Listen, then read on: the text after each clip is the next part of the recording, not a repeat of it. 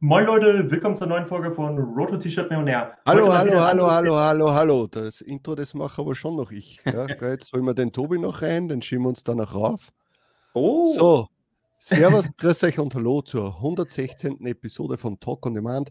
Ich bin der Sigi und das ist der Tobi. Servus. Und das ist der Jan, also aka Road to T-Shirt Millionär. Moin. Servus. Sehr zum Wohl, sehr zum Wohl. Freut uns, dass du hier bist. Ja, genau. Er hat, äh, also ich muss dir mal Danke sagen, dass das so spontan geklappt hat. Wir haben ja erst vor zwei Tagen oder so geschrieben. Wir haben uns einfach gedacht, äh, es wäre ganz nett, wenn wir mal einen YouTube-Kollegen äh, einladen würden und mit dem wir mal über seinen Werdegang quatschen und äh, ja, über sein YouTube und was auch immer. Aber ich habe am Anfang gleich einmal zwei Fragen. Nummer eins, wie bist du zu dem Namen Road to T-Shirt Millionär gekommen? Und warum hat man manchmal das Gefühl, dass du den Kanalnamen nicht richtig aussprechen kannst? ähm, die erste Frage, ich weiß es glaube ich gar nicht mehr ganz genau. Ich glaube, es war einfach da, dass ich irgendwann gesagt habe, ey, ich will unbedingt die Millionen knacken. Und dann habe ich gesagt, ey, mach ich es mit T-Shirts oder beziehungsweise ich wollte es mit T-Shirts machen, ich wollte so ein Statement setzen. Da habe ich mir so gedacht, äh, mache ich das mal irgendwie so, dieses Road to ist ja schon eine, ein klassischer Slang, den man eigentlich schon kennt. Darum habe ich da einfach so eine Kombination draus gemacht und habe mir dann einfach den, sag ich mal, den, Na ich fand den ganz cool, dann habe ich den einfach so genannt. Ich habe euch am Anfang auch so eine, so eine Bar im Kanalbanner gehabt, dass ich mal gesagt habe, ey, wie viel verdiene ich schon pro Monat oder sowas, wenn das die Leute noch kennen. Das war so eigentlich die Anfangsintention vom Kanal, hat sich dann aber, glaube ich, mit der Zeit so ein bisschen jetzt geändert, dass jetzt eher so eine Community drum gebaut worden ist. Ähm, zur zweiten Frage, ähm, ja, ich sag mal, wenn man das Intro immer und immer wieder macht, dass man sich da einfach häufiger verspricht, dann hat sich das jetzt irgendwie so eingebürgert, muss man auch einfach sagen. Ja, aber, aber das Wichtigste zur ersten Frage, hast du die Million schon geknackt oder wo bist Nein. du bei deinem Weg? das will ich eigentlich gar nicht so unbedingt äh, sagen, ehrlich gesagt, aber ich bin schon auf einem sehr, sehr guten Weg, weil ich habe ehrlich gesagt ein bisschen Angst auf Dauer, dass ich auch überlege, vielleicht irgendwann noch die Einnahmenvideos irgendwann zu wenden, einfach wenn das Gehalt zu hoch ist, dass ich eher Angst habe, dass die Leute dann irgendwie bei mir vor der Tür stehen oder sowas. Darum äh, muss ich da auch nochmal überlegen, wie ich das vielleicht in Zukunft machen werde. Aber an sich, ich bin auf einem guten Weg, sagen wir es mal so. Das ist aber ein guter Punkt äh, mit, mit dem, äh, also jetzt nicht, dass jemand direkt vor der Tür steht, aber je höher die Einnahmen sind, desto mehr Leute werden da vielleicht auf das auch aufmerksam dass wenn man da wirklich dann, sage ich jetzt mit 30, 40, 50.000 Euro irgendwann einmal im Monat verdient, mhm. äh, dass sie da vielleicht der eine oder andere denkt, hui, da schaue ich mal vorbei, weil ja die Adressen kann man ja rausfinden. Jeder hat irgendeine Seite, wo ein Impressum drinnen äh, ist und ja, dann weiß man wirklich nicht, was für Verrückte das gibt. Vielleicht passiert es uns in Österreich eher weniger, aber in Deutschland könnte das schon einmal vorkommen. Ja. Ja, das ist halt vielleicht auch eine Sorge. Ich glaube, ich, ich habe noch einen anderen YouTuber geguckt, der hat so seine Krypto-Einnahmen, also der hat mal gezeigt, wie viel ähm, Krypto, sag ich mal, plus gemacht hat und der hat, glaube ich, auch die Millionen in eine, anderthalb Jahren oder zwei Jahren gemacht und dann hat er auch gesagt, ich höre jetzt auf mit den Videos und hat die auch alle gelöscht, weil er halt einfach Angst hatte, dass da irgendwann Leute halt vor seiner Haustür sehen, weil die, mhm. weil die halt wissen, wie viel Krypto er zu Hause hat, ne? Ja.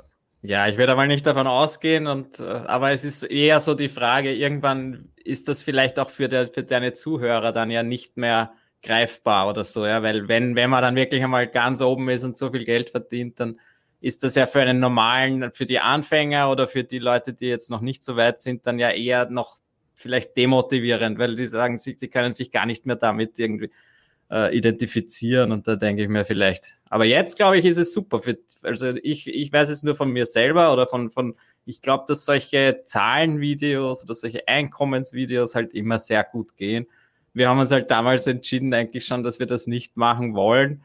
Äh, aber das ist, glaube ich, halt Inhalt, der sehr gut ankommt. Sind, ist das bei dir, sind das die beliebtesten Videos oder kannst du da irgendwie das einschätzen? Ja, das sind auf jeden Fall einer der beliebtesten Videoformate, sage ich mal, auf meinem Kanal. Ich habe ja sonst manchmal halt so Videos, wo ich halt so kann, irgendwelche Sachen mit Aaron oder sowas im Titel, die klicken sich vielleicht auch manchmal gut, aber auch sonst generell halt so Einnahmenvideos sind eigentlich auch relativ solide, meistens in den Top 1, 2 Videos, die ich halt hochlade im Monat. Das sind immer solide Zahlen, die da eigentlich äh, nie, sage ich mal, schlechte Zahlen geschrieben haben, wegen den Klicks jetzt gesehen. Ja. Ähm, ich glaube, es wäre mal gut, wenn wir aber das von hinten einmal anfangen. Äh, würden uns mal sehr interessieren, äh, dass du vielleicht einmal nochmal für unsere Zuseher sagst, wie alt du bist. Weil das nämlich ganz mhm. interessant ist, haben wir bis gestern auch nicht gewusst, waren sehr erstaunt. Ähm, dann äh, wäre es interessant, dass du uns sagst, wie bist du auf äh, Print on Demand aufmerksam geworden? Warum hast du das dann angefangen? Äh, wie, was waren so deine ersten Gehversuche und, und ab wann hast du dir gedacht, okay, oder warum hast du dir gedacht, okay, da, da geht wirklich was und jetzt gebe ich da richtig Gas?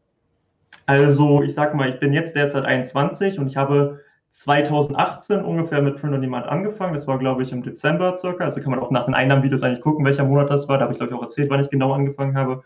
War auf jeden Fall im Q4 2009, äh, 2018 halt. Ne? Hast du da gleichzeitig gleich den YouTube-Kanal gemacht? Ja, also, ich habe, ich sag mal so, ich habe, das war nicht mein erstes Business, also mein erster Versuch, sage ich mal, Online-Business zu machen. Ich habe, glaube ich, äh, Abitur gemacht in 2018. Also ich war da, damals 18 und äh, habe dann da halt äh, ja, versucht irgendwie nach dem Abi halt geguckt, irgendwie eine Möglichkeit, wie kann man online Geld verdienen, weil ich wollte halt nicht dieses typische Studium, ich hatte keinen Bock mehr irgendwie auf Lernen oder irgendwas anderes und Ausbildung war ich irgendwie auch, ja, hatte ich auch nicht so Lust zu, ehrlich gesagt, darum habe ich gesagt, versuche ich irgendwie einen Bereich Selbstständigkeit oder sowas da irgendwie aufzubauen. Dann habe ich halt erst irgendwie was mit Affiliate Marketing oder sowas im September, glaube ich, 2018 gemacht, also ich habe 2016, glaube ich, mein, äh, 2018 September habe ich mein Gewerbe angemeldet äh, im Bereich Affiliate Marketing und sowas. Das habe ich dann eine Woche lang gemacht und habe es dann irgendwie aufgegeben. Und dann habe ich mir langsam so Videos angeguckt, da habe ich mir das Video von Aaron angeguckt und habe mir dann so langsam den Weg in Richtung T-Shirt-Business dann, sage ich mal, geebnet und habe dann wirklich erst im äh, Dezember habe ich dann langsam angefangen, mit den ersten Designs hochzuladen. Mhm. Und ich glaube, ich hatte dann auch wegen Dezember schon meinen ersten Verkauf, glaube ich, auch im Dezember, äh, ist halt logisch, weil halt ein sehr, sehr guter mhm. Monat ist. Da hatte ich, glaube ich, nach äh, 14 Tagen oder sowas meinen ersten Verkauf und dann ging das ja langsam so ins Rollen, muss man sagen. Dann habe ich langsam angefangen, einen YouTube-Kanal aufzubauen, ähm, weil ich habe mir das damals so gedacht, äh, beim vierten Marketing hatte ich irgendwie das Problem, dass ich da irgendwie gar keine richtige Passion hinter hatte oder es hat irgendwie auch nicht so richtig viel Spaß gemacht.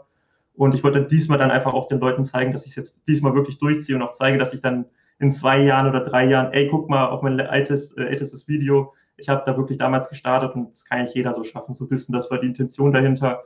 Und dann habe ich da halt eigentlich mit äh, angefangen, so circa. Dann hat sich das ja auch alles ein bisschen entwickelt, hat sich ja von Monat zu Monat relativ gut gestiegen, kann man alles nachgucken, wie es sich mhm. entwickelt hat. Ähm, ich weiß gar nicht, was ich dann genau dazu sagen kann. Ich glaube, wann ich mich selbstständig gemacht habe, ich glaube, ich habe das ungefähr, ähm, ich habe ja damals, sag ich mal, dann auch äh, erstmal ein freiwilliges Jahr gemacht nach dem Abitur. Ich sage mal, ich habe nicht angefangen zu studieren, einfach aus dem Grund, weil natürlich, ähm, ja, Studium wollte ich nicht. Ich wollte erstmal gucken, vielleicht kriegt das ja mit der selbstständigen Tätigkeit, äh, klappt das ja schon irgendwie und habe dann halt einfach langsam immer mehr Geld gemacht, habe dann auch immer mehr gearbeitet nebenbei, also neben der Arbeit halt noch und habe immer mehr Zeit ins Business gesteckt. Und dann hat, kamen auch die ersten Erfolge. Ich hatte ja, glaube ich, dann ähm, sogar mein freiwilliges Jahr damals, habe ich dann äh, pausiert. Ich hatte da, glaube ich, nur äh, 400 Euro circa im Monat bekommen. So jetzt, ich sag mal, es ist halt eine freiwillige Tätigkeit, kriegt man halt ein bisschen Entschädigungsgeld. Und äh, dann habe ich dann halt, sag ich mal, das sogar frühzeitig abgebrochen, weil halt die T-Shirt-Business-Einnahmen dann halt schon höher waren als meine Tätigkeit da, sage ich mal, und habe das dann, sage ich mal, abgebrochen. Habe dann die Sommerferien, die ich da halt gemacht habe, noch das, sage ich mal, schon Vollzeit gemacht für drei, vier Monate und habe dann erstmal studiert. Also da, so ist so ungefähr der Übergang gewesen. Damals in den Sommerferien hatte ich dann so um die, keine Ahnung, äh, ich glaube so 1000 Euro, sage ich mal, Gewinn. Ich habe dann auch keine Werbung geschaltet. Tools waren auch 50 Euro oder sowas. Also das war äh, schon ganz gut. War aber noch nicht das, was ich gesagt habe, ey, davon will ich irgendwann leben, beziehungsweise kann ich sagen, das will ich Vollzeit machen oder sowas. Ich glaube, der erste zündende Gedanke war dann, glaube ich, dass ich äh, 2019 dann, sage ich mal, wo ich mein Studium gemacht habe, das hat ja im Oktober dann angefangen, hatte ich dann halt wirklich so ein bisschen, ich sag mal, vernachlässigt danach schon, weil ich hatte im Dezember, wo ich dann halt, keine Ahnung, was hatte ich da? Ich glaube, so um die 5000 Euro Umsatz und dann hatte ich da, keine keine Werbung, ein paar Tools, kann man, kann man sich vorstellen, sind so schon 4500 oder sowas gewesen, wahrscheinlich, die, sage ich mal, Bruttogewinn sind. Und dann habe ich gesagt, ey, es funktioniert und habe dann gesagt, ey, das Studium kann ich dann eigentlich auch schon überlegen, irgendwann zu pausieren, weil ich sehe die Möglichkeit, dass es auf jeden Fall machbar ist und habe dann einfach mehr durchgezogen und dann hatte ich ja natürlich irgendwann noch meinen Werbeaccount und dann ging es natürlich extrem bergauf. Ne? Also ich, denke mir natürlich auch, dass ähm, wenn man, na, jetzt hätte ich mir fast verkutzt, ähm, äh, ich denke mir da natürlich auch, dass es so ist, viele werden sagen, na, mach vorher das Studium fertig, äh, Ausbildung ist wichtig, bla bla bla, aber ich denke mir, wenn man die Chance hat, äh, so schnell äh, ein, Erfolge zu erzielen im T-Shirt-Business und, und äh, dann das, äh, ja, wie soll ich sagen, wegen einem Studium einfach schleifen zu lassen, wäre man blöd. Ja. Sollte man wirklich einmal vielleicht noch zwei, drei Jahre das T-Shirt-Business mitnehmen und sich dann kann man ja entscheiden, okay, jetzt äh, trete ich ein bisschen kürzer, äh, die Einnahmen laufen sowieso und äh, vielleicht ist doch auch schon viel automatisiert äh, oder ausgelagert und dann kann man ja noch immer ein Studium äh, weitermachen oder anfangen. Bei mir war es eigentlich auch so, dass ich ähm, gesagt habe, ey, ich habe eigentlich das Risiko. Ich sag mal, ich würde es eigentlich keinem empfehlen in meiner Lage, beziehungsweise in der Lage, wo ich da damals war, mit den Verdiensten irgendwie zu sagen, ey, ich, ich breche meinen Job ab oder ich breche meine Ausbildung oder sowas ab. Aber da ich ja. natürlich diese mega gute Lage, sag ich mal, auch habe, dass ich natürlich gesagt, ey, nach dem Abi erst ein Jahr, sage ich mal, ein freiwilliges Jahr gemacht. Ich war da 19 damals, beziehungsweise 20 dann. Ähm, ob ich jetzt in mein Studium, kann ich ja Not auch mit 23 anfangen, wird mir ja keiner den Kopf abhauen oder eine Ausbildung anfangen. Da bin ich ja vielleicht 26, habe meinen Bachelor oder habe meinen Gesellen oder habe meine Ausbildung halt fertig. Das mhm. wäre immer noch kein Kopfbruch, aber dann wenigstens habe ich die Chance, sage ich mal, wahrgenommen, dass ich mich halt mal einmal selbstständig gemacht habe, habe Erfahrung da gesammelt. Und das war mir irgendwie in der Hinsicht aber viel mehr wert, weil ich da einfach gesagt habe, ey, das ist das eigentlich das, was ich eher machen wollte. Warum probiere es nicht einfach mal aus? Weil ich habe ja die Chance, das dann irgendwie durchzuziehen. Ich habe ja gesehen, dass es funktioniert und habe dann da so ein bisschen auch äh, Gas gegeben, muss man sagen. Also ich glaube wirklich diese, ich glaube diese, ja, ich sag mal diese, ich sag mal die, ähm, nicht die Angst, ich sag mal die Wut vom Studium, dass ich das irgendwie echt nicht mochte, weil da war, ich habe halt Wirtschaftswissenschaften studiert und da war es halt so, dass wirklich fünf von sechs Fächern fast nur mit Mathe zu tun hatten. Und mhm. dann habe ich gesagt, ey, das will ich überhaupt gar nicht machen. Das habe ich echt richtig gehasst. Habe auch mal jeden Tag gehasst, wo ich da wirklich bei der ähm, Vorlesung stand und da, sag ich mal, zugehört habe da war ich dann einfach wirklich so ein bisschen auf Wut aufgebaut und habe gesagt, ich ziehe das jetzt erst richtig durch, weil ich gar keine Lust mehr darauf hatte, ehrlich gesagt. Ja, weil jetzt musst du eigentlich nur rechnen, was kommt bei Amazon rein, minus der Werbeeinnahmen und das, war, das war's, ja. ja, so ungefähr. Und Aber das rechnet sagen, dir sogar der Produkt davor. Ja. Und äh, ich muss sogar sagen, wenn ich da mit dem Studium anfangen würde, würde ich, glaube ich, sogar ähm, Jura studieren und Richtung vielleicht Steuerberater machen. Weil ich muss sagen, dass das dieses Bereich Steuern mir gar nicht so wenig Spaß macht, beziehungsweise nicht so wenig äh, nicht Spaß macht. Also mir macht das schon zum Teil Spaß, ehrlich gesagt. Da mache ich zum Teil auch meine Steuern auch selber, weil ich mich da wirklich äh, zum Teil sehr stark eingefuchst habe und mir es sogar wirklich Spaß macht, die ganze Buchhaltung und sowas zu machen. Also das ist okay. vielleicht sogar eine Sache, sogar ein Themenbereich, der mich durch das T-Shirt-Business oder generell mit der Selbstständigkeit dann auch so ein bisschen, äh, ja, vielleicht auch einen neuen Interessenbereich, der mich vielleicht interessiert. Ne? Ja, aber das wäre es ja, wenn wir dann in fünf, sechs Jahren wahrscheinlich dich einladen würden als den äh, äh POD-Steuerberater von Deutschland. Also das, das ist, ja noch, das ist ja noch immer, ich glaube, das sagt jeder von uns, das ist natürlich eine, eine absolute Marktlücke. Wenn du jetzt ein ja. Steuerberater bist, der sich auf das fokussiert, sicher, du hast am Anfang sehr viele kleine Kunden, ja, weil ich meine, selbst wir sind ja eigentlich kleine Fische für ja. einen Steuerberater, ähm, aber die Möglichkeiten, äh, dass, dass sich da ein paar davon wirklich abheben, die dann äh, mehrere hunderttausend Euro oder mehrere Millionen Euro Umsatz im Jahr haben, das ist vor allem dann Dropshipping oder sowas, das ist ja äh, absolut gegeben. Ja. Ich glaube generell, ich glaube, äh, ich habe mit einem anderen Kollegen auch schon mal ein bisschen gesprochen, der ist, glaube ich, im E-Commerce schon sehr, sehr stark äh, vertreten und macht das auch sehr, sehr gut. Und der meint auch, dass E-Commerce-Steuerberater wirklich das, der Mangel hoch 10 ist. Also da jeder, jeder struggelt mit dem Steuerberater, wirklich jeder im E-Commerce. Also die ganzen Leute, die Dropshipping und FBA machen, haben die ganzen Steuerberater im E-Commerce abgesaugt und haben da die ganzen Kunden, sag ich mal, weggenommen. Mhm. Das ist echt sehr, sehr krass und da ist ein krasser Mangel und keiner irgendwie hat da so viel Expertise, weil es halt ein extrem neuer Bereich ist. Ne? Keiner hat da irgendwie jahrelange Erfahrung im Bereich und äh, die meisten Leute kennen da irgendwie noch nicht mal diese ganzen äh, die, die ganzen, äh, ich sag mal, Sachen in den USA oder sowas, wie das da steuermäßig und sowas abgeht. Ne? Da bräuchte man nicht auch noch ein paar Leute. Ja, da braucht man nur anfangen mit den ganzen Bezeichnungen, ja, mit den ganzen ja. Plattformen und und und und warum bekomme ich äh, von, von dieser Plattform nur diesen äh, Zettel oder diese E-Mail zugeschickt, bei was anderem bekomme ich ein schönes PDF, wo alles super ausgefüllt ist. Das ist halt mal so. Ja? Und äh, da wäre es natürlich gut, wenn sich da jemand äh, damit auskennen würde. Es ist auch so, ich bin mit meinem Steuerberater zufrieden. Ja, ich habe von Anfang an gewusst, okay, ich muss ihm wahrscheinlich mehr erklären als er mir, zumindest zu den äh, einzelnen Sachen. Äh, aber würde mich jetzt jemand fragen, hey, würdest, äh, magst du deinen Steuerberater weiterempfehlen, würde ich sagen, nein, weil ich das niemandem antun, na, weil ich das niemandem antun möchte, äh, äh, dass, dass er jemanden hat, der eigentlich mit dem Thema keine Ahnung hat. Ja, ich hatte, glaube ich, damals auch, ich habe ja damals auch eine Suche, Suche, sag ich mal, einen Steuerberater gehabt. Das war, glaube ich, 2020 oder sowas, oder 2019, als auch nicht Corona auf jeden Fall war. Ähm, da war ich auf jeden Fall bei dem vor Ort und dann habe ich dem was erklärt, so auch, dass ich zum Beispiel mit dem Shop und sowas und der wusste zum Beispiel auch gar nicht, dass man Reverse Charge auf, ähm, mhm. auf Facebook-Werbung Rechnung macht als Kleinunternehmer. Das wusste er zum Beispiel auch gar nicht. Also der hatte da auch relativ wenig Expertise und ich musste ihm das theoretisch noch erklären und er hat mir dann nochmal extra für mich nachgeguckt, dass das auch stimmt und sowas, hat mich nochmal angerufen, ey, ja, das stimmt und sowas weil ich mhm. da zum Beispiel auch nicht wusste, wegen der Kleinunternehmerregelung, da zahlt ja wegen Werbung, zahlt sich da dumm und dämlich, hätte ich gesagt, ne, mit diesen 19 Prozent, beziehungsweise bei euch dann 20 Prozent wahrscheinlich. Ähm, das ist dann schon relativ nervig gewesen. Ne? Dann musste ich halt diesen Wechsel machen auf die Regelbesteuerung. Ich glaube, gibt es bei euch überhaupt sowas wie Kleinunternehmerregelung? Ich glaube ja, gar nicht, ne? Ja. Auch gibt es? Ja. Aber es ist Aber ein bisschen anders aufgebaut. Ja. Genau. Und ich denke mal so, dass wir wahrscheinlich eher äh, weniger Probleme haben werden mit Steuerhinterziehung, sondern eher wahrscheinlich zu viel zahlen, weil eben solche Sachen wie Reverse Charge oder sowas nicht berücksichtigt wird. Dass wir einfach dann eher äh, das als normale Ausgabe, das normale Einnahmen alles irgendwie verrechnet wird und dann am Ende musst du halt eine Umsatzsteuer, hast der Umsatzsteuernachzahlung oder Vorauszahlung und die, äh, da sind halt die, äh, die Summen dann ganz andere. Ja, das kann auf es, jeden Fall sein. Ne? Ja. Aber lieber zu viel als zu wenig, weil das ist immer ganz blöd. Ja. Gut, aber äh, wir reden ja jetzt nicht über Steuern, über das Thema. Außerdem haben wir da keine Expertise, auch wenn du es gerne möchtest.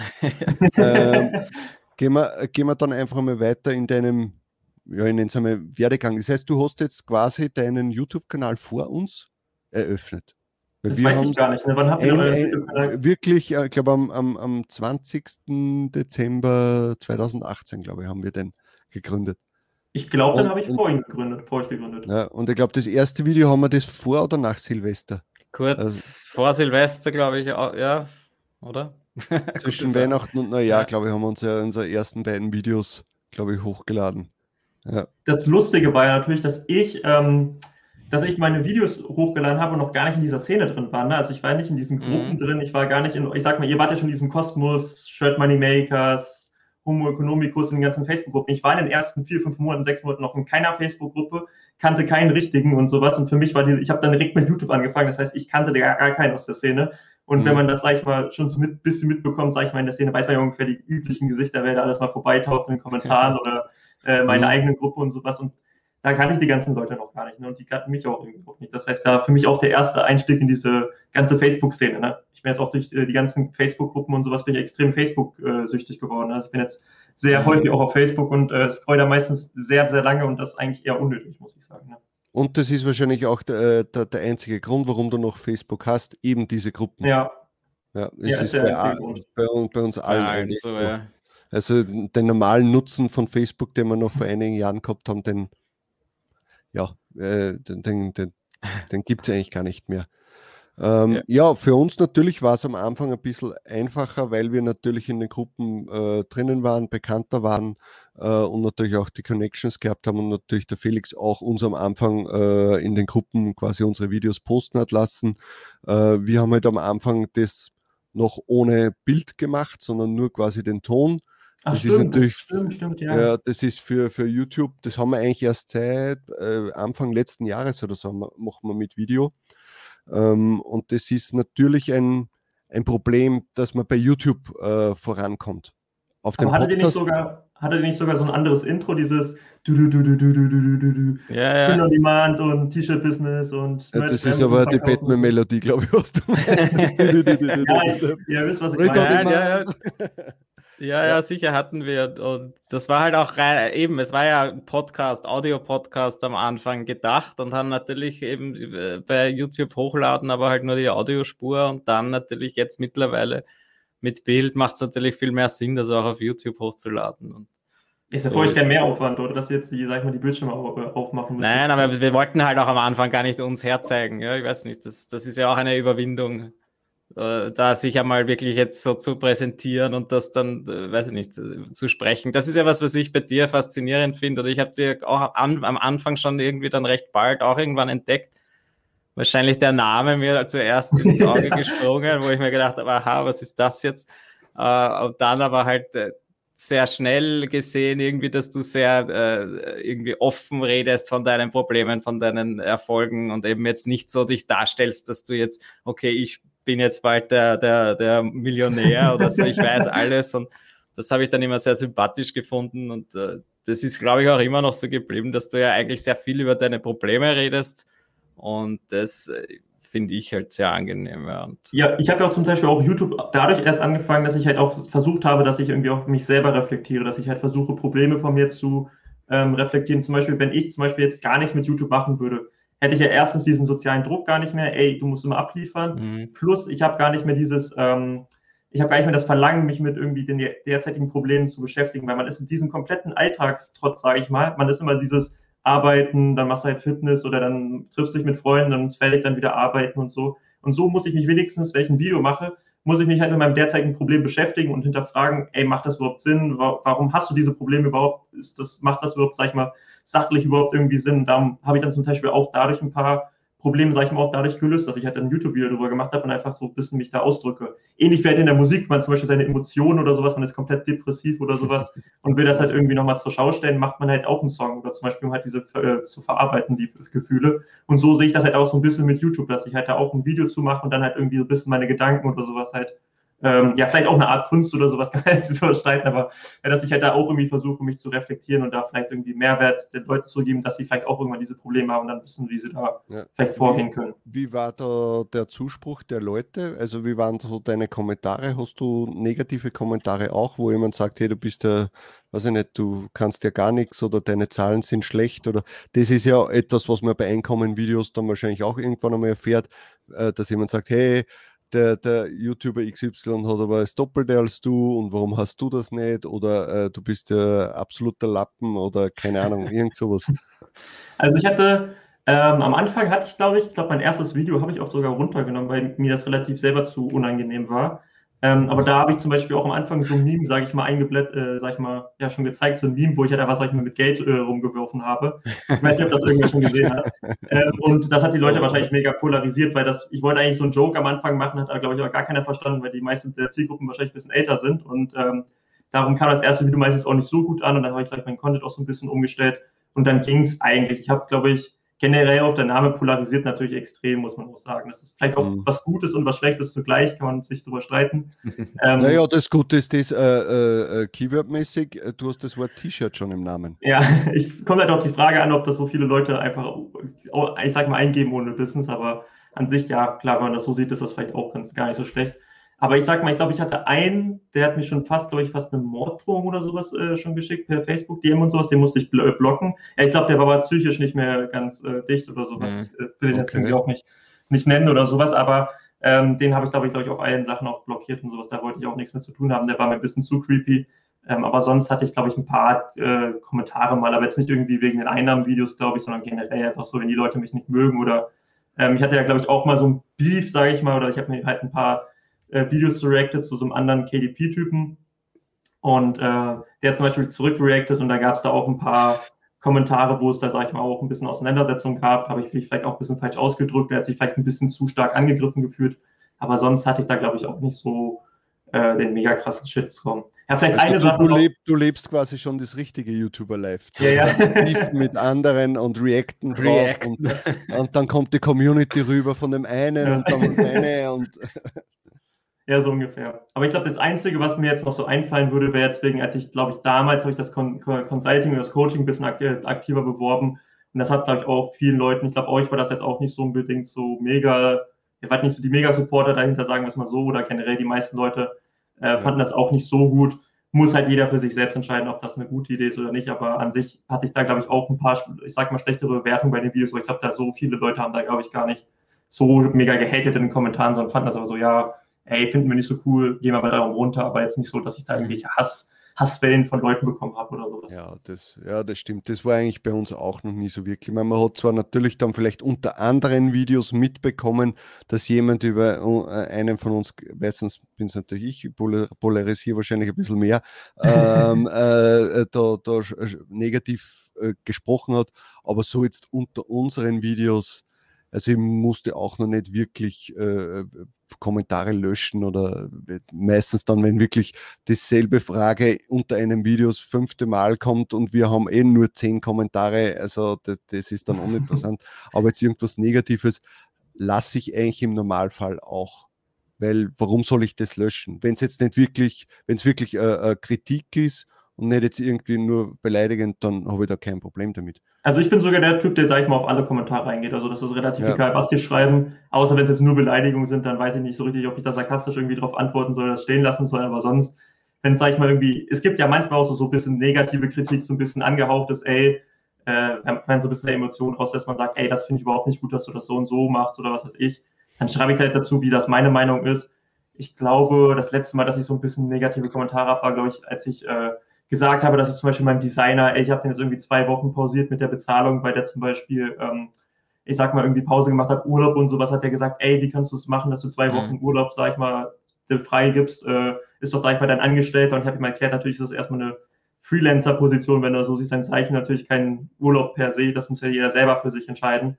Mhm. Und äh, da, das ist so als Beispiel, so kann man das, das fällt mir jetzt gerade so ein, aber so, da kann man sich auch wieder drüber streiten, ist jetzt ein Kritikpunkt, aber ist jetzt nicht so, dass man sagt, ey, das ist, gibt die eine richtige Meinung dazu. Ne? Ja, da hat ja jeder andere Meinung dazu. Das, das ist ja dann mal ja. so. Also wir finden es jetzt auch nicht gut, aber es kommt natürlich darauf an, wenn das jetzt ein, ein Designer ist, den du jetzt zwei Monate hast und der geht jetzt dann schon 14 Tage auf Urlaub, weil er sieht, der Tobi ist auch immer auf Urlaub. Na, Spaß. ähm, äh, dann, ja, kommt, vor allem kommt es halt darauf an, ob der jetzt ein Angestellter ist oder ob du ihm das Design basiert bezahlst und du sagst, für 10 ja. Designs zahle ich dir x Euro oder Dollar und dann ist ja, das war glaube ich, das war glaube ich im zweiten, dritten Monat oder sowas ja. von ihm und dann hat der, sag ich mal, ich habe dem damals noch 2 Dollar pro, pro Design gezahlt und ich sag mal, auf Fiverr oder auf Upwork oder sowas würde ich dem ja auch kein Urlaubsgeld erstmal zahlen, wenn er noch so ja. kurzfristig da ist. Also da würde ich mhm. jetzt nicht sagen, dass ich da verpflichtet zu bin, irgendwie Urlaubsgeld zu geben. Leuten, die jetzt bei mir sagen, ey, mancher, da ist jetzt zum Beispiel einer schon anderthalb Jahre oder sowas dabei, ja, da, da habe ich ganz andere Verbindungen zu, als zu einem, der, ja. sag ich mal, ein paar Monate dabei ist. Da würde ich halt auch, also, den Leuten habe ich dann auch schon Weihnachtsgeld und sowas gegeben, aber dass ich da immer bei, sag ich mal, neuen Leuten, weiß auch gar nicht, wie lange die dabei, die dabei sein werden, wenn man das ja, so sieht. Vielleicht ist der auch in zwei Monaten wieder weg. Ähm, ja, na, es ist, das ist bei uns auch so. Also unsere Designer, die wir schon, die wir schon länger haben, also auch schon ein, zwei Jahre, die, die, die kriegen auch Weihnachtsgeld, die kriegen äh, irgendwie teilweise vielleicht sogar einen Urlaubsbonus äh, halt zur Urlaubszeit, wenn er sagt, hey, ich bin jetzt dann eine Woche nicht erreichbar, weil ich irgendwie was, was mache, ja, dann zahlt man ihm halt einmal äh, ein bisschen mehr, dass er da besser über die Runden kommt. Oder dem einen haben wir zur Hochzeit schon was äh, ge äh, geschenkt. Ja, sicher, das, das sowas kommt immer gut und der freut sich. Und für uns jetzt, ob der jetzt 100, 150 Dollar mehr bekommt, ist ja da komplett egal. Also, der heiratet jetzt einmal im Jahr mittlerweile. genau, einmal im Quartal. Er sagt, ich habe schon wieder meine neue Liebe gefunden. Na, äh, aber ich glaube, die Leute interessiert das gar nicht so sehr wegen YouTube äh, weil das ist eher was, wo, wo wir miteinander ja. quatschen können, wieder unsere Erfahrungen sind, sondern wir sollten dann eher wieder auf das Thema T-Shirt-Business gehen. Ähm, wo waren wir denn da eigentlich? Äh, dass du dann Ende 2019, glaube ich, hast du da gesprochen, was so 5000 Euro waren so deine Einnahmen. Ja, und dann hast, du gesagt, dann hast du gesagt, so und jetzt versuche ich mich damit selbstständig zu machen und dann hast du Vollgas gegeben. Ja, also man kann das sich so vorstellen, ähm, kann, es war, glaube ich, mein erstes großes Q4 so und ich wusste auch gar nicht so richtig, so erstmal, worauf was ich mir einstellen soll. Manche, man sieht ja mal, ich habe ein bisschen verglichen, so wie lief bei Aaron das Q4 letztes Jahr, 2018 oder sowas, oder wie lief bei den anderen im Einnahmenvideos, wie lief das Q4 circa? Also würdest du sagen, der Aaron ist so T-Shirt-Business-mäßig so wegen der, der Vorbild? Na, nicht unbedingt, muss ich sagen. Ich habe mir so ein bisschen, also am Anfang war es eine krasse Inspiration, aber derzeit finde ich es eher nicht so, weil ich halt generell diese Preisstrategie, Taktik mit diesem bis eine Bewertung, dann packe ich erst die Preise hoch und äh, ich versuche so viel, ich sag mal, ich mache es ja schon ein bisschen anders. Ich sag mal so, ich will nicht ähm, so viel, ich werde eher mehr Geld machen, als unbedingt viel, viel, viel Kapital reinstecken, will die Niedrigpreise ausreizen, will, sag ich mal, so unternehmerisch wie möglich handeln. Das will ich ja gar nicht. Ich will eigentlich eher erstmal ein gutes Leben, relativ viel Kapital ansammeln und will das halt vielleicht ein bisschen anders angehen als Aaron vielleicht noch für andere Projekte nutzen oder sowas, aber nicht unbedingt so, ich muss jetzt alles, mein ganzes Kapital, noch mehr Designer, noch mehr VAs, noch mehr Research-Leute machen und äh, dann muss ich noch einen Manager einstellen, dass er doch irgendwie noch die Designer anleiten kann und sowas. Das will ich, glaube ich, gar nicht auch machen in die Richtung. Ich glaube, ja. dass, dass er da eines irgendwann einmal übersehen wird, dass ja, je größer ein Unternehmen wird und je mehr Mitarbeiter du hast, desto träger wird das Ganze ja auch, und das hat man ja gesehen, wie letztes Jahr, ähm, also die, die, die, Lockdown, Pandemie und, und, und Marktplatz zu, wie das alles angefangen hat, wie er dann plötzlich schon davon gesprochen hat, hey, ich kann nur mehr, was nicht, vier Monate überleben und dann ist mein Geld alle. Äh, ist, nicht, äh, ist natürlich blöd. Bei uns ist es halt so, okay, ich meine, die drei Designer, die werden wir da noch äh, eine Zeit lang äh, zahlen können. Also da können wir schon noch länger weitermachen. Aber da bist du halt natürlich, kannst schwieriger und schlechter auf Sachen reagieren, finde ich. Ja, ich finde auch generell im T-Shirt-Business ist es generell, stell mal vor, jetzt dein Kapital geht langsam runter, jetzt nicht mehr, dass dein Account geschlossen wird oder so, sondern einfach deine Verkäufe werden schlechter, was weiß ich, wegen saisonal T-Shirt-Business oder T-Shirt werden generell nicht mehr so häufig gekauft. Du kannst ja generell schwer irgendwie gegensteuern, dass, es, dass du mehr Verkäufe machst, weil T-Shirt-Business ist generell so, dass es halt sehr langsam braucht, um halt überhaupt sich aufzubauen. Also weil, wenn ich jetzt was mache, geht es ja erst in zwei, drei Monaten wirklich äh, voran und dann müsste ich mir ein anderes Business suchen, wenn man das so sieht. Man müsste es ja auch relativ schnell erkennen, ey, gebe ich jetzt noch Gas oder gehe ich vielleicht sogar weg vom sinkenden Schiff? Das weißt du ja auch gar nicht so richtig. Mhm. Darum finde ich das im T-Shirt-Business eher schwierig, weil man halt gar nicht einschätzen kann, wie sich in zwei Monaten verhält. Beziehungsweise ist es auch mega schwierig, dagegen zu steuern, dass man halt wieder steigende Einnahmen hat. Beziehungsweise es dauert halt mega lange. Ne? Mhm. Ja, es ist ja auch die Frage, oder was mich halt noch interessieren wird, weil du den Aaron angesprochen hast, oder ich meine, über ihn möchte ich jetzt nicht reden, aber wie das bei dir ist, was sind deine Ziele? Wenn du jetzt sagst, du, du hast deinen Kanal Road to T-Shirt Millionär genannt, wann äh, ist das Ziel erreicht oder wohin willst du? Ja, willst du den, willst du das teure Auto in der Garage haben und ein großes Haus und dann gehst du in Pension oder, oder äh, was ist das Ziel und wann ist es, glaubst du, erreicht? Also ich werde auf jeden Fall, glaube ich, ich weiß nicht, ob ich ein Video dazu machen werde, wenn ich halt die Million erreiche, aber ähm, ich habe mir, glaube ich, so vorgenommen, glaube ich, 2023 oder sowas wollte ich das, glaube ich, erreichen ungefähr. Das heißt, was, das ist, ein, die Million ist insgesamt. Äh, ja, eine, eine, eine, Million Vermögen. Eine Million Vermögen. Also ich sag mal, ich will Einkommensmillionär ist natürlich dann vielleicht 2025 oder sowas, aber. Ja, meinst du jetzt, äh, äh, äh, der Unterschied ist ja wieder zwischen Vermögen ja. und ob du jetzt bis den bisherigen Umsatz gemacht hast? Nein, nein, es geht um, es geht um Vermögen, dass man halt eine Million halt, sag ich mal, insgesamt an generell Sachwerten, äh, Aktien, okay. ETFs oder was weiß ich da hat insgesamt. Naja, da hinten hast du eh schon drei Pokémon Booster. Ja. Die, die, sind wahrscheinlich eh schon 100.000 Euro wert, oder? In zwei Jahren hoffentlich, ne? Ja, ja und allein der, der goldene Pokal, wer weiß, was der wert ist. Ja. ähm, also aber generell so ins Zwei Ziel, Jahren, puh, okay. Also habe ich mir jetzt eigentlich mal so vorgestellt, weil ich sag mal 2019 oder ja 2019 war das erste Jahr für mich, da war es alles noch relativ überschaubar 2020 eigentlich auch. Und jetzt ist natürlich das, was ich jetzt im Monat mache, ist gefühlt das, was ich 2020 überhaupt eingenommen habe. Ne? Also das ist. Ja, dann äh, sagen wir mal, sag mal vielleicht kurz, du bist jetzt in, bei Merch bei Amazon, bist du in Tier 100.000, glaube ich, ja. oder? Hast du, das ist ja auch ein Wahnsinn, wie schnell du da deine Slots füllst.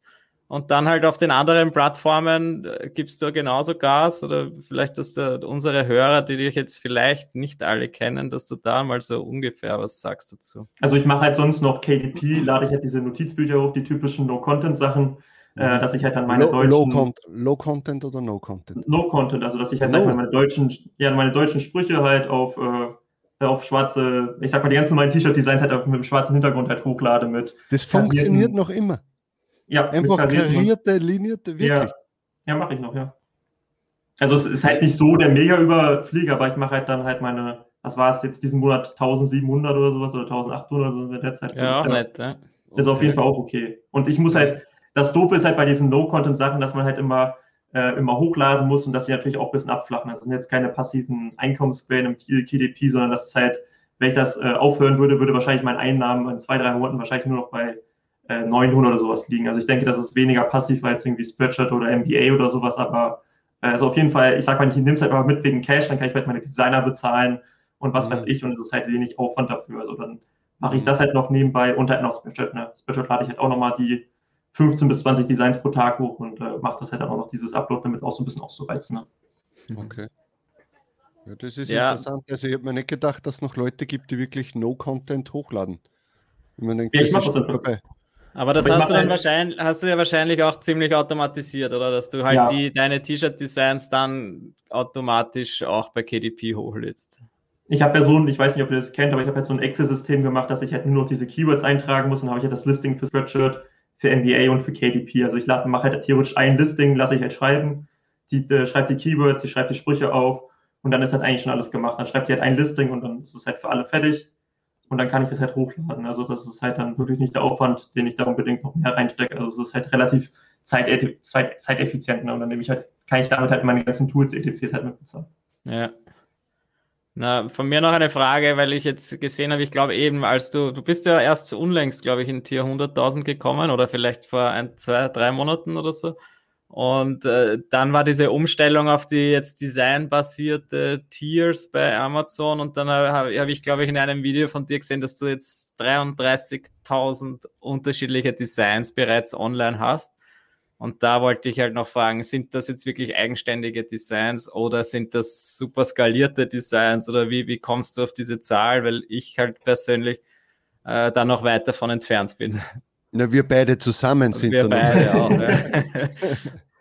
ja, wie gesagt, ich glaube, äh, ich habe das schon mal erzählt, dass ich halt bei äh, mit Ninja Automation halt hochgeladen habe damals, beziehungsweise jetzt lade ich mit Lazy Merch hoch, weil ich halt auf alle Marktplätze dann immer gebündelt hochladen kann. Aber ich habe halt damals, äh, ich glaube, ich weiß nicht, ob das jetzt derzeit möglich ist, auf alle Marktplätze gleichzeitig hochzuladen, ohne diese API. Ich glaube schon, ich glaube schon. Ja. Aber ich habe derzeit dann einfach immer nur, weil ich halt meistens Deutschland hochgeladen habe oder US oder halt dann Französisch oder sowas, habe ich dann einfach das, sage ich mal, einzeln hochgeladen. Das heißt, ich habe diese ganzen Multi-Uploader gar nicht genutzt, sondern habe immer halt, sage ich mal, die Oldschool-Variante genutzt und habe gesagt, ey, nur Standard-T-Shirts, nur, ich sag mal, nur Standard-Shirts ja, okay. und Shoddies und was weiß ich. Also es sind eigentlich nicht 33.000 Produkte, sondern wahrscheinlich die Hälfte, vielleicht ein Drittel oder sowas. Ich habe, glaube ich, schon 10.000, 12.000 wahrscheinlich Unique Designs, mhm. denke ich schon, aber äh, 33.000 ist es auf jeden Fall nicht. Also ja. kann ich mal so sagen. Also das wäre schon sehr, sehr krass, das äh, in der Zeit zu schaffen. Ich denke, Aaron hätte das wahrscheinlich in dem Tempo eher geschafft, aber ja. ich glaube, da, das habe ich leider nicht. Oder halt dieses extreme Skalieren, was mich halt dann auch interessiert, ob das jetzt wirklich noch bei irgendjemandem funktioniert. Ja, wie gesagt, ja. ich mache das halt, wenn nur bei Geburtstagssachen. Also da skaliere ich halt immer dieses typische von, von äh, 61 bis, keine Ahnung, 2013 oder sowas, skaliere ja. ich halt alles hoch. Das mache ich halt dann noch. Aber so, dass ich jetzt irgendwie jede Nische durchskaliere mit 200 Designs oder sowas, dann mache ich das.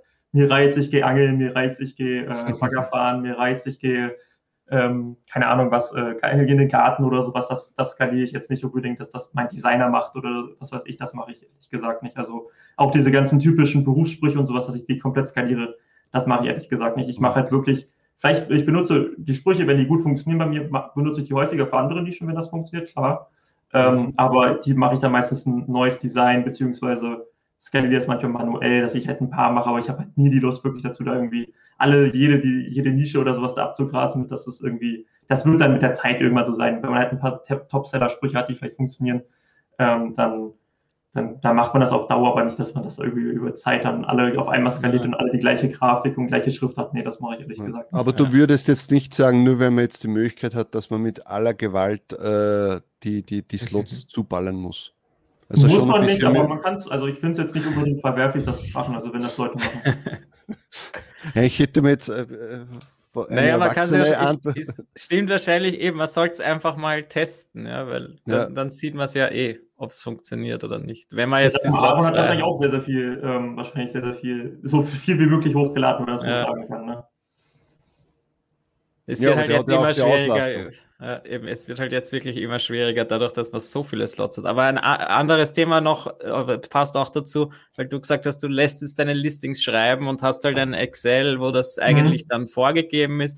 Sind das so diese Textbausteine, wie man es jetzt kennt von diesem Pod Automation Tool, was wir da mal äh, empfohlen haben? Vielleicht ist es eh das sogar, dass du wirklich immer ein Listing, ein, die Basis nimmst und dann nur noch zwei, drei Keywords austauscht und dann ist es schon fertig oder wie, wie ist das gemacht? Oder wie? Also ich muss sagen, ich habe mich da inspirieren lassen von dem aus, äh, von dem Moderator von Shirt Money Makers, ich weiß nicht, wie heißt der, Victor Isaac oder sowas? Mhm. mhm. Ähm, der hat das, glaube ich, damals, ich weiß nicht, ob es in der Mindfuck damals war oder in der Shirt Money Makers gab es ja, glaube ich, mal so ein Video, wo er irgendwie was in Richtung Excel und sowas erklärt hat mit so äh, Befehlen und sowas, mit Import Range und sowas hieß das ja. Und ich habe mich da kurz ein bisschen einge, äh, ich sag mal, reingefuchst und habe mir das dann einfach selber kurz äh, für meine ja. Begrifflichkeiten für KDP und Switch und sowas dann selber gemacht. Also er hat mir die Befehle dann halt, sag ich mal, gezeigt, wie es so ungefähr funktioniert und habe ich das halt für meinen Fall dann halt umgemünzt. Ne?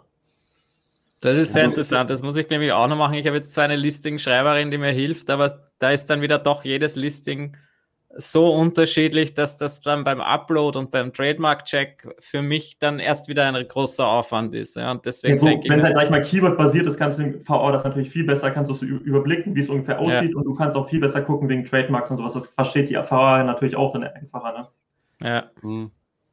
Das also das war vielleicht so die, das war halt die Sache zeiteffizient, äh, Überblick. Ich kann selber schnell gucken, ob irgendwelche Sachen da falsch waren oder was weiß ich oder irgendwie gefällt worden ist. Und sie kann halt schnell auch den Trademark-Check machen, falls irgendwelche ja. Wörter da eingetragen sind oder nicht. Das heißt ja, eigentlich würde man ja wirklich nur ein, ein, ein Listing brauchen, die, ein 0815-Listing, wo halt dann äh, fünf, sechs verschiedene Keywords drinnen sind. Weil es geht ja nur um die Keywords. Es geht ja nicht ja. darum, dass du jedes Mal einen schönen Roman oder eine Kurzgeschichte da reinschreibst in die Bullets, mache ich zwar auch sehr oft, äh, aber ich denke mir dann auch immer, warum schreibe ich mir jetzt nicht endlich einmal einen blöden Satz vor und wo dann einfach Leerzeichen drinnen sind und da kann ich mir dann äh, die Keywords reinpacken. Das wäre das äh, ja, überhaupt. Ich glaube eben auch, aber ich tue mir auch immer schwer, weil dann denke ich mir immer, na, aber das Keyword möchte ich auch noch unterbringen und das und das und das und dann ist es erst wieder so lang, dass, dass es dann schon wieder mühsam wird. Ich glaube, da müsste man wahrscheinlich wirklich reduzieren und ich, ich, ich habe nicht das Gefühl, dass es mehr bringt, wenn man, wenn man jetzt wirklich lange Sätze reinschreibt oder wenn man möglichst viele Keywords reingibt. Das ist wahrscheinlich wirklich Fokus auf wenige Keywords und dann ist halt die Frage, welche Keywords nimmt man. Ja? Die wichtigsten oder die Longtail-Keywords, wo man vielleicht die Chance hat, besser gerankt zu werden. Ich habe das zum Beispiel auch so gemacht, dass ich halt, ähm, man kann da, sag ich mal, das so einstellen, dass man halt, sag ich mal, meine VA kann halt, sag ich mal, zwischen sechs bis zehn Keywords dann halt eintragen. Dann gibt es halt manchmal halt mehr in der Nische, manchmal halt weniger. Und das variiert dann natürlich und dann kann man das natürlich im Listing so machen, dass halt dann kein Leerzeichen ist, dass das Keyword einfach dann einfach weggelassen wird und das fällt dann gar nicht im Satz auf. Und äh, dann kann es halt, sag ich mal, zwischen sechs bis zehn variiert dann manchmal. Dann holt sie doch mal welche raus und welche nicht. Manchmal mache ich auch welche weg, wenn die halt unnötig sind, weil dann, ich sag mal, das, das 80.000 Male Vintage oder sowas reinschreiben, muss man jetzt nicht unbedingt. Darum, das mache ich zum Beispiel manchmal weg, aber sonst so generell ähm, kann man da natürlich auch variieren. Also das ist gar kein Problem eigentlich in der Taktik. Das Einzige, was man natürlich so ein bisschen vernachlässigt, sind diese Longtail-Keywords, dass man halt nicht so genau Longtail-Keywords reinschreiben muss. Muss man aber auch sagen, wenn man Werbung schalten kann, sind die, glaube ich, äh, kann man sowieso später, ich sag mal, Keyword-Targeting machen, dann kann man das sowieso wieder ausgleichen. Und in der automatischen ist es, glaube ich, nicht so mega wichtig. Ich glaube, der Hauptsache, sag ich mal, bei einem Angel-Shirt sind Hauptsache Phishing und sowas da drin. Also das dass halt die wichtigsten Keywords drin sind. Also ich denke nicht, dass da unbedingt so ein Problem ist. Ja, ich vermute mal, für so organische Verkaufen ist es äh, gar nicht einmal so blöd, wenn man da wirklich Longtail-Keyword-mäßig auch gut aufgestellt ist in seinem Listing. Ja, und das da wirklich, auch. Und dann Aber halt wirklich mal, weiß, was, so was, ja, aber und dann wirklich weiß, was wird gesucht auf Amazon. Ja, aber ich denke mal, halt, dass es, wenn da du Werbung schalten kannst, ist es sowieso sichtbar so. Ne? Apropos Werbung, da kann ich kurz einmal für unser super Tool researchbase.com schaut mal rein, da seht ihr dann, äh, könnt ihr euch sehr schnell und sehr gut äh, raussuchen, eure Longtail-Keywords. Da kriegt ihr die ganzen Vorschläge, was bei äh, Amazon gesucht wird. Ja? Ja, das war ja das vorher merchresearch.de und da habe ich ja auch in deinen Videos gesehen, dass du das ab und zu verwendest und das hat mich natürlich sehr gefreut, weil du dann auch das ab und zu hergezeigt hast. Verwendest du es immer noch? Ja, ich nutze es immer noch eigentlich ähm, täglich, muss ich sagen, in meinen Routinen. Also ich, täglich ich sogar, auch, Ich habe sogar mein, ja, ist wirklich das Tool, das ich, sage ich mal, mit am häufigsten nutze. Also ich nutze eigentlich nur für Research, nutze ich das Tool, Produkte und Merch Ninja. Also mehr nutze ich eigentlich für den Research eigentlich nicht. Und meine VA nutzt zum Beispiel auch jetzt schon die ganzen Tools. Also das nutzt jetzt, die nutzt zum Beispiel auch Research Space, wenn ich zum Beispiel die Keywords suchen muss. Super. Ah, das ist sehr schön. Das freut uns sehr, ja. Ich meine, wir haben jetzt demnächst planen wir da gleich so wieder, wieder seine neue Features einzubauen. Äh, also schaut euch die Seite mal an und jetzt da kann man sich auch mittlerweile registrieren drauf und dann äh, werden da demnächst diverse neue Sachen kommen. Das wird sicher auch ganz cool. Vielleicht interessiert euch das, ja. Genau. Also ich weiß selber noch nicht, was kommt. Also. Ja, ich wollte jetzt auch nicht groß Werbung machen, aber jetzt natürlich. Nein, nein, weil es soll ja eigentlich dein Video sein, weil du bist ja unser Gast jetzt, aber wenn wir schon dabei sind, dann können wir das natürlich kurz mal einblenden, wäre mir ja blöd. ähm, gut, äh, was, ich glaube, jetzt wissen wir mal ungefähr, was so der Stand bei dir ist. Äh, wenn es euch äh, interessiert, dann könnt ihr das natürlich die Einnahmenvideos auf, auf seinem Kanal auch gerne ansehen. Äh, da wisst ihr dann, dass er schon mittlerweile mehr verdient als wir. ähm, aber was mich jetzt natürlich interessieren würde, machst du dir auch äh, Pläne für die Zukunft? Also was sind im Tücherbusiness äh, in den nächsten Jahren so deine, deine Pläne? Äh, oder sagst du, ich, du machst das nur mehr, was nicht, zwei Jahre und arbeitest eigentlich darauf hin, dass du dir ein Grundkapital äh, aufbaust, damit du dann irgendwas anderes machen kannst? Hast du vor, dass du vielleicht einmal äh, digitaler Nomade wirst äh, oder sonst keine, keine, Ahnung, ich weiß nicht, was in so einem äh, jungen Kopf quasi vorgeht. Ja. Wir sind ja schon alte Säcke, weißt du? wir wollen einfach nur unsere Ruhe haben, äh, am Abend eine Netflix-Folge schauen, äh, ein Bierchen trinken und dann. Digitaler um Nomade hört sich für mich immer noch gut an. Ja, das Problem halt an digitaler Nomade, was ich jetzt so sehe, ist halt, ich war ja auch schon auf Bali oder auf in den Philippinen und sowas und ich, ich könnte halt aber nicht vor Ort da wirklich am Laptop arbeiten. Ich bin generell nicht so ein Typ, der irgendwie sagt, dass ich gut am produktiv am Laptop bin, weil ich schon generell die, die Maus mega verwirrend finde und äh, generell der Bildschirm viel zu klein ist. Und das irgendwie Laptop fühle ich überhaupt nicht zu arbeiten. Da könnte ich mir auch gar nicht vorstellen, irgendwie bei plus 30 Grad oder sowas da äh, irgendwie nebenbei noch einen Smoothie zu sippeln und dann am Strand oder irgendwie was zu machen. Das würde ich überhaupt nicht fühlen. Äh, und ich sag mal, wenn ich im Urlaub bin, will ich auch nicht die ganze Zeit drin sitzen und da irgendwie arbeiten. Das wäre auch nicht irgendwie das Wahre. Ähm, ja, aber als digitaler Nomade bist du jetzt nicht 14 Tage weg, sondern bist du dann drei Monate, sechs Monate unterwegs. Ja, ich weiß, aber das würde mich dann trotzdem nicht erfüllen, wenn ich, ich sag mal, das ist für mich dann immer noch ein Urlaubsort und kann, ich, ich, ich glaube, ich, ich kann mich da nicht so mit, mit anfreunden, ehrlich gesagt. Ja. Ähm, generell, glaube ich, würde ich jetzt schon sagen, dass ich das tendenziell vielleicht eher so als Sprungbrett nutzen würde, äh, dass ich halt vielleicht überlege in zwei, drei Jahren, ich denke mal, ich weiß halt nicht, wie lange die, die, sag mal, die Sache geht, irgendwann vielleicht ist es Amazon sagt, ey, wir hören damit langsam auf und äh, lass uns erstmal bei den Marktplätzen und sowas, dann würde ich vielleicht auch überlegen, das dann irgendwann vielleicht erstmal passiv weiterzulaufen oder ich verkaufe es irgendwann, weiß ich nicht, aber ähm, dass ich dann vielleicht irgendwann nochmal ein etwas größeres Unternehmen aufbauen werde.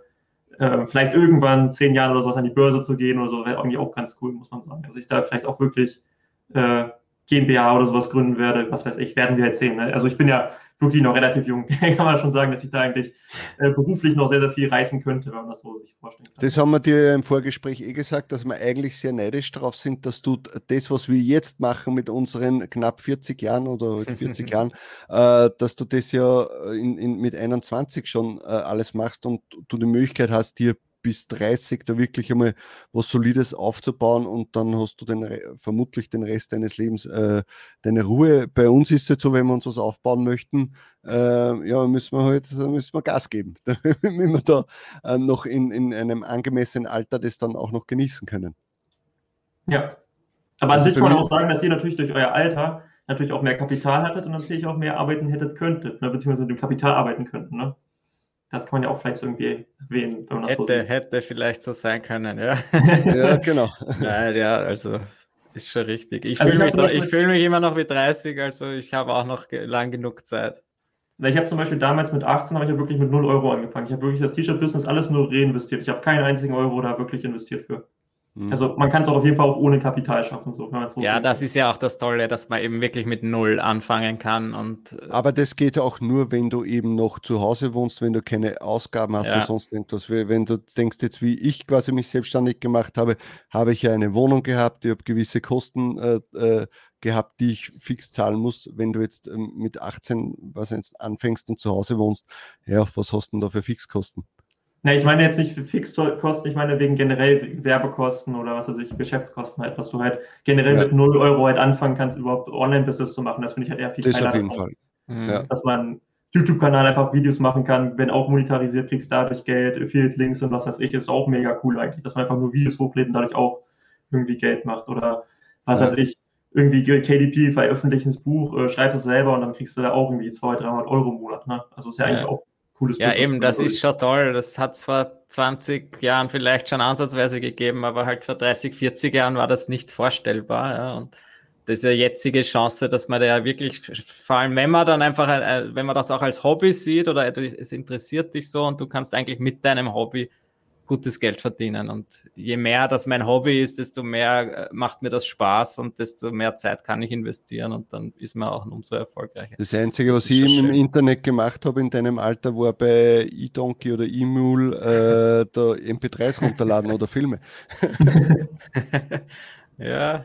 Ja, hat man nicht früher auch, also ich habe ja zum Beispiel auch, glaube ich, wer jetzt nichts sagen, aber ich glaube, damals habe ich das, glaube ich, auch offline gemacht. Geht das nicht? Äh, hat man früher online, online, sag ich mal, die MP3s gedownloadet? Ja, Napster, offline geht er nicht. Offline geht er nicht. Mit Wir Napster habe ich was begonnen. runterladen. Ja, der Minidisc kopieren von der CD habe ich damals. Ja, wenn, ja, wenn du, sag ich mal, die CD schon hast, dann früher habe ich ja. das jetzt, sag ich mal, CD und dann halt, sag ich mal, auf den MP3-Player oder sowas. Kassette. Achso, ja, achso, ja, so, äh, so Rippen quasi. Die Musik-CD ja. ist quasi Rippen und dann, äh, das, ja, das auf jeden Fall. Also ich kann mich ja, erinnern, mit, neu, mit 19 habe ich, äh, wie ich im, im Bundesheer war, also Bundeswehr für die, für die Deutschen, äh, habe ich, äh, hatte ich, war ich im Grenzeinsatz bei uns, quasi im, im, im, Burgenland. Und wie ich dann einen Tag zu Hause war, habe ich mir ganz schnell irgendwelche CDs gerippt und habe dann das auf meinem Minidisc-Player irgendwie überspielt, dass ich dann wieder äh, quasi die nächsten Tage äh, Musik hatte. Ja, das waren die Zeiten. Und heute hast du irgendwie, was ich nicht, Spotify und Ja. egal. Also ich bin auf jeden Fall froh, dass ich glaube ich, dass das wegen Wehrdienst und sowas, dass ich das aus, äh, dass ich das nicht machen musste. gesagt. Also ich glaube nicht, dass ich mich jetzt gesehen hätte, wenn ich jetzt gar nebenbei T-Shirt-Business mache, dann auf einmal so, ja, jetzt musst du ein Jahr erstmal zur. Ja, eben, hast du noch, noch einmal ein. Jahr gespart. Noch einmal ein Das Jahr gespart. das wäre relativ doof gewesen, glaube ich. Das muss man mal, jetzt überleg dir mal eines, das habe ich damals schon gedacht, wenn du jetzt untauglich bist, also nicht so äh, den, den Wehrdienst machen musst, äh, er- ersparst du dir, bei uns waren es damals noch acht Monate, neun Monate, irgendwie sowas um den Dreh, äh, wo du normal Geld verdienen kannst, Hm. wenn du jetzt da nicht hin musst. Äh, und jetzt stell dir mal vor, wenn du da jetzt aber in diesen neun Monaten dir ein T-Shirt-Business aufbauen kannst, Ja. das ist ja, das ist ja Wahnsinn. Eigentlich, du verlierst ja doppelt und dreifach in dieser Zeit. Oder Ja, du hast das das- vorher schon aufgebaut, stell dir vor, du bist bei 25 oder 24, musst jetzt dann doch den Wehrdienst machen und dann hast du aber schon äh, 25.000 Euro im Monat und du Ja. la- lachst einfach Ja. alle aus und dann schreit dich irgendein so ein 20-Jähriger an, dass du das Liegestütz Ja. machen musst und du denkst, dir, Alter, ich kauf mir dein Leben. Was willst du eigentlich? Ja, das weiß ich aber gar nicht. Ist es nicht so, dass irgendwie, dass man ab irgendeiner bestimmten Grenze, sag ich mal, wenn bestimmt, ich sag mal, die ganzen Millionäre werden wahrscheinlich zum Wehrdienst gehen, oder? Das frage ich mich so die Ja, doch, Leute. auch, ja. Also, Also naja, es sind jetzt auch irgendwelche Leute, die, sag ich mal, schon Multimillionäre sind, weil keine Ahnung, die Eltern haben das vererbt und Ja. gehen die doch nicht zum Wehrdienst, oder? Naja, wenn sie vorher nicht waren, also, oder das ist egal, da geht es nicht ums halt- Geld. Ja? Also Aber ich war zum Beispiel, du hast ich war mit Unternehmen, einem- das so 50 bis 100 Leute hat oder so, dann kannst du ja nicht einfach zum Wehrdienst gehen.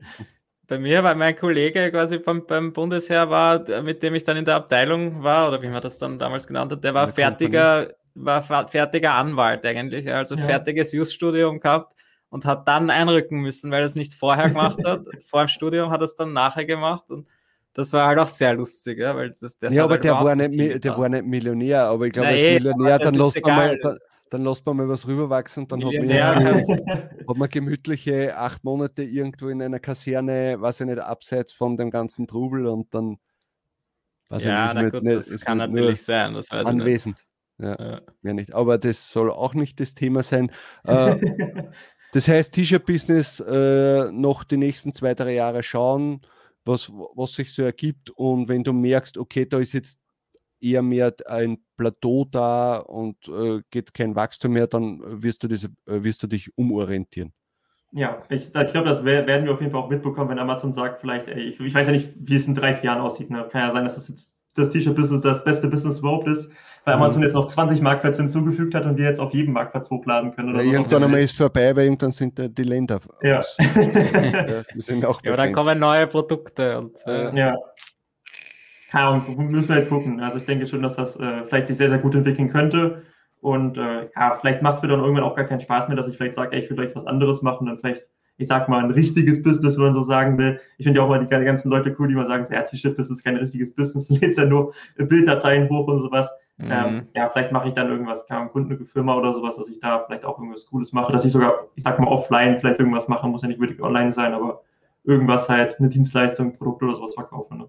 Hm. Ja, eben, es ist ja auch der, der, der erste Schritt ins E-Commerce und dieses Print on Demand, was wir jetzt machen, oder noch dazu das Organische, das ist ja wirklich der erste und einfachste Schritt und allein da gibt es ja so viele Möglichkeiten und Ja. das wird sicher interessant. Jetzt schauen wir noch mal ganz kurz in die Glaskugel. Was glaubst du, wird in diesem und im nächsten Jahr bei Amazon beziehungsweise bei Merch bei Amazon noch passieren? Was sind so deine Einschätzungen? Also ich hoffe auf jeden Fall, dass wir die neuen Marken. Nicht hoffen, nicht hoffen. Was, was glaubst du, was wirklich passieren wird? Ja, wie gesagt, neue Marktplätze, dass wir halt Australien, Brasilien, Indien, was weiß ich, Niederlande Indien. war das, glaube ich, äh, Mexiko und sowas bekommen, dass wir neue Produkte bekommen, dass wir die Tasse bekommen, dass wir vielleicht Leinwand bekommen, dass wir Mhm. Bademantel oder irgendwie sowas bekommen, Notizbücher oder sowas, was weiß ich. Dass die, dass die No-Content vielleicht auch, sag ich mal, als Notizbuch für äh, MBA anbieten, wäre vielleicht auch eine Sache. Oh, Mhm. oh, das ist aber, äh, Ja, das habe ich noch gar nicht, dass sie, das dass man irgendwie, dass sie das ein bisschen verschmelzen, Ja, quasi dieses dass man halt diesen. No-Content, dass man diesen No-Content-Bereich vielleicht von KDP komplett weg abtrennt, weil es halt für die auch natürlich so ein bisschen Vermüllung des Marktplatzes ist, dass sie jetzt sagen, Mhm. ey, wir machen das in MBA rein und wird es, sag ich mal, anders gelistet oder was weiß ich und dass man da auch Werbung schalten kann. Das, boah, Ja, das wäre eigentlich nicht blöd. Ja. Das- weil dann würden sie ja trotzdem den Umsatz machen und das würde aber dann halt nicht in diesen KDP-Nische reingehen, dass die Ja, Leute dann das- so mega abgefuckt sind. Das was ist halt dann quasi eine andere. au automatisch äh, kariert, liniert, punktiert Ja. oder so gibt. Du kannst dein Design darauf geben Ja. und passt. Ja, ja, dass es ja. vielleicht auch gar nicht in diese Kategorie Bücher geht, sondern vielleicht noch irgendwas anderes, was weiß ich, was es da noch gibt, Tagebuch oder Kalender oder sowas, jetzt da irgendwie Kategorie gibt, dass es halt nicht da in diesen Bereich Bücher unbedingt geht. Ne? Das könnte ich mir vielleicht auch noch vorstellen. Äh, und vielleicht, was ich mir eigentlich erhoffe, dass wir irgendwann halt diesen Punkt ankommen, dass wir wie bei Spreadshirt, dass wir halt diesen, ich sag mal, ich lade nur noch die Bilddatei hoch und es lädt auf allen Produkten mhm. automatisch hoch, gleich die richtigen Farben und was weiß ich, dass ich da eigentlich nur kurz den Preis eingebe und dann kurz äh, das Design hochlade und dann habe ich das aber für 150 Produkte auf alle Marktplätze und sowas ausgewählt, dass ich da eigentlich irgendwie, ich muss noch das irgendwie croppen, dass es auf den Hoodie passt, dass es noch auf den Popsocket passt und was weiß ich irgendwie passt, dass man halt ja. wirklich nur dieses Interface hat, ey, Design hochladen, Rest macht Amazon eigentlich gefühlt. So, das, das, wird muss, auf, das, das muss wahrscheinlich früher kommen. oder später kommen, je mehr Produkte es sind, ja. irgendwann müssten sie das wahrscheinlich machen. Aber ich meine, ob das, das dieses Jahr wahrscheinlich nicht, denke ich mal, das ist schon wieder, ja es ist schon wieder Mitte des Jahres. Also, ja. ja. aber also ich hoffe mal, dass sie äh, in Q4 mal gar nichts verändern. Ja, also da ja. braucht man das gar nicht, dass die irgendwas äh, runtergeht, raufgeht oder sonst irgendwas. Aber ich würde mir wünschen, dass das zumindest noch vielleicht ein neues Produkt, äh, vielleicht auch die Produkte, die wir jetzt, äh, die wir jetzt in Amerika schon haben, dass die jetzt in, in, in Europa auch ankommen, Handyhüllen, Kisten, Taschen, auch wenn es jetzt nicht die der Renner ist, aber trotzdem, es wäre ganz nice. Ähm, was, was glaubst du, was dieses Jahr noch passieren wird? Ja, wie gesagt, ich hoffe auf jeden Fall vielleicht, dass Tassen kommen, vielleicht für Q4, weil Q4 Tassen ist eigentlich immer relativ gut. Mhm. Könnte ich mir mhm. vielleicht vorstellen. Äh, ja, Marktplätze kann ich mir eigentlich, wird vielleicht machbar sein. Ich, ich kann Amazons Tempo halt schwer einschätzen, weil manchmal machen sie richtig viel schon. und manchmal mhm. machen sie halt relativ wenig, weil ich glaube, letztes Jahr hatten wir auch gefühlt ein halbes Jahr gar nichts äh, gefühlt und jetzt kam mhm. jetzt zwei, drei Monaten kamen jetzt schon zwei neue Sachen, sage ich mal, wegen äh, was weiß ich, wegen diesem neuen Upload-Limit und sowas hat ja auch eigentlich keine Ansage bekommen und sowas. Ne? Also ja. ist mega schwer einzuschätzen. Aber ich muss sagen, dass ich bis mit den neuen Produkten jetzt vom letzten Jahr oder sowas eigentlich wenig anfangen konnte. Also es war jetzt nicht irgendwie eine mega Innovation. Also ich hätte mir eigentlich gehofft, dass wir irgendwann mal dieses neue, das neue Standard-T-Shirt bekommen, sag ich mal 2.0, dass wir irgendwie ein Produkt haben, das halt ja. genauso gut performt wie das Standard-T-Shirt oder vielleicht sogar besser oder sowas. Das würde ich mir halt wünschen, dass wir irgendwie so ein Produkt haben. Und mit Tasse könnte ich mir halt vorstellen, dass es halt wenigstens in Ansatzweise halt so vielleicht so 30 Prozent oder 20 Prozent der Verkäufer auf jeden Fall sein könnte. Ne? Also das vom designmäßigen Verkaufen her. Das, das wäre ganz, wär ganz interessant, äh, wenn du das mit uns teilen möchtest. Was ist derzeit dein zweitbestes Produkt bei Merch? Nach ähm, dem T-Shirt? Ja, Tanktops derzeit im Wintergeschäft. Ah, wirklich? Halt also jetzt derzeit okay. Tanktops, aber sonst, also ich würde sagen, die drei großen Produkte sind wirklich Standard-T-Shirts, äh, Tanktops und Hoodies. Und jetzt so ein bisschen ja. das vierte Produkt wäre für mich bei mir schon jetzt Premium-Shirts, aber ich habe halt nicht so viel Form ah, und sowas. Okay, okay. Ich, ich, ich habe die Tage mal nachgeschaut. Bei mir ist eben äh, Standard-T-Shirt, Hoodie, dann Pop-Socket und dann äh, erst das Tanktop. Ja, aber ich habe halt mehr mhm. Sprüche. Ne? Ich denke, dass sie einfach dann besser Handyhöhen und sowas ja. verkaufen können, denke ich mhm. einfach. Also bei mir da verkaufen sie sich halt relativ wenig. Ja, dann wär, hätte ich noch eine Frage zu, wenn wir schon so bei Statistik sind. Äh, du hast, glaube ich, in einem deiner letzten Videos gesagt, dass du, dass du das so gut beim Vatertag oder Muttertag äh, richtig gut verkauft hast. Magst du uns einmal sagen, was so deine Bestseller, wie viel, wie viele Shirts von deinen Bestsellern hast du schon verkauft oder halt von, von deinem Bestseller besser gesagt? Das sind immer so Zahlen, die ich so gerne höre. Ich müsste kurz nachgucken, aber ich Ungefähr glaube, halt, ja, es sind so um die 800, also ich habe auf jeden Fall noch keine 1000 Verkäufe, glaube ich. Okay. Also genau, jetzt so machen wir mal eine kurze so Statistik. So, welches T-Shirt hat die meisten Verkäufe, die meisten Einnahmen? und zeig's äh, gleich die, alle her. Und, genau, und die meisten Reviews. Das wären so jetzt einmal so die. die, die Nein, die, meisten Verkäufe sind bei mir derzeit 875 ist das Beste.